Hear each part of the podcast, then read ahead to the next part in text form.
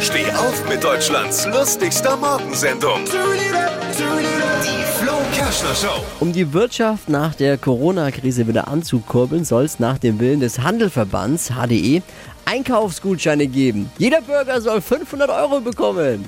Oh, ja, finde ich gut. 500 Euro und man muss nicht mal alberne Fragen bei Günther ja auch beantworten. Ist doch gut. Ein Gutschein.